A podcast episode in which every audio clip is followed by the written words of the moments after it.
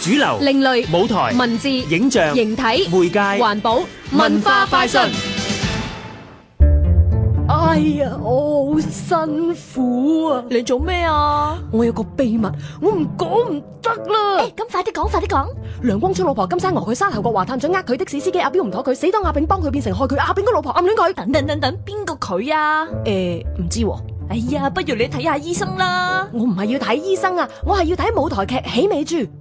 其實係一個好典型嘅英國嘅一個喜鬧劇劇本嚟嘅，原著咧就係、一個叫 Ray Cooney 嘅劇作家 original story 叫 Funny Money，咁我哋就將佢改編套上七十年代香港嘅背景。故事就係講一個幾廿年都係做辦公室嘅白領，無意中咧執到一劫一百萬嘅銀紙。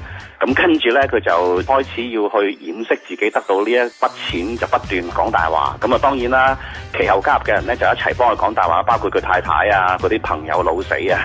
咁啊，變咗嗰個雪球就越滾越大啦。去到後尾啊咧，一發不可收拾嘅。咁所以係一個幾典型嘅喜劇故事嘅結構嚟嘅。唉，聽完導演方家黃嘅介紹，終於冇咁混亂啦。今次係《喜美珠》三度公演，唔知有咩新嘅火花呢？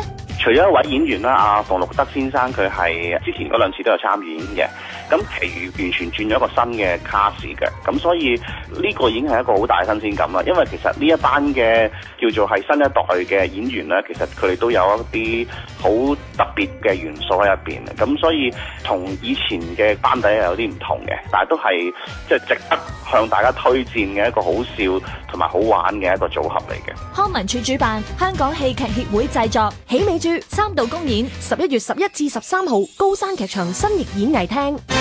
香港電台文教組製作文化快訊。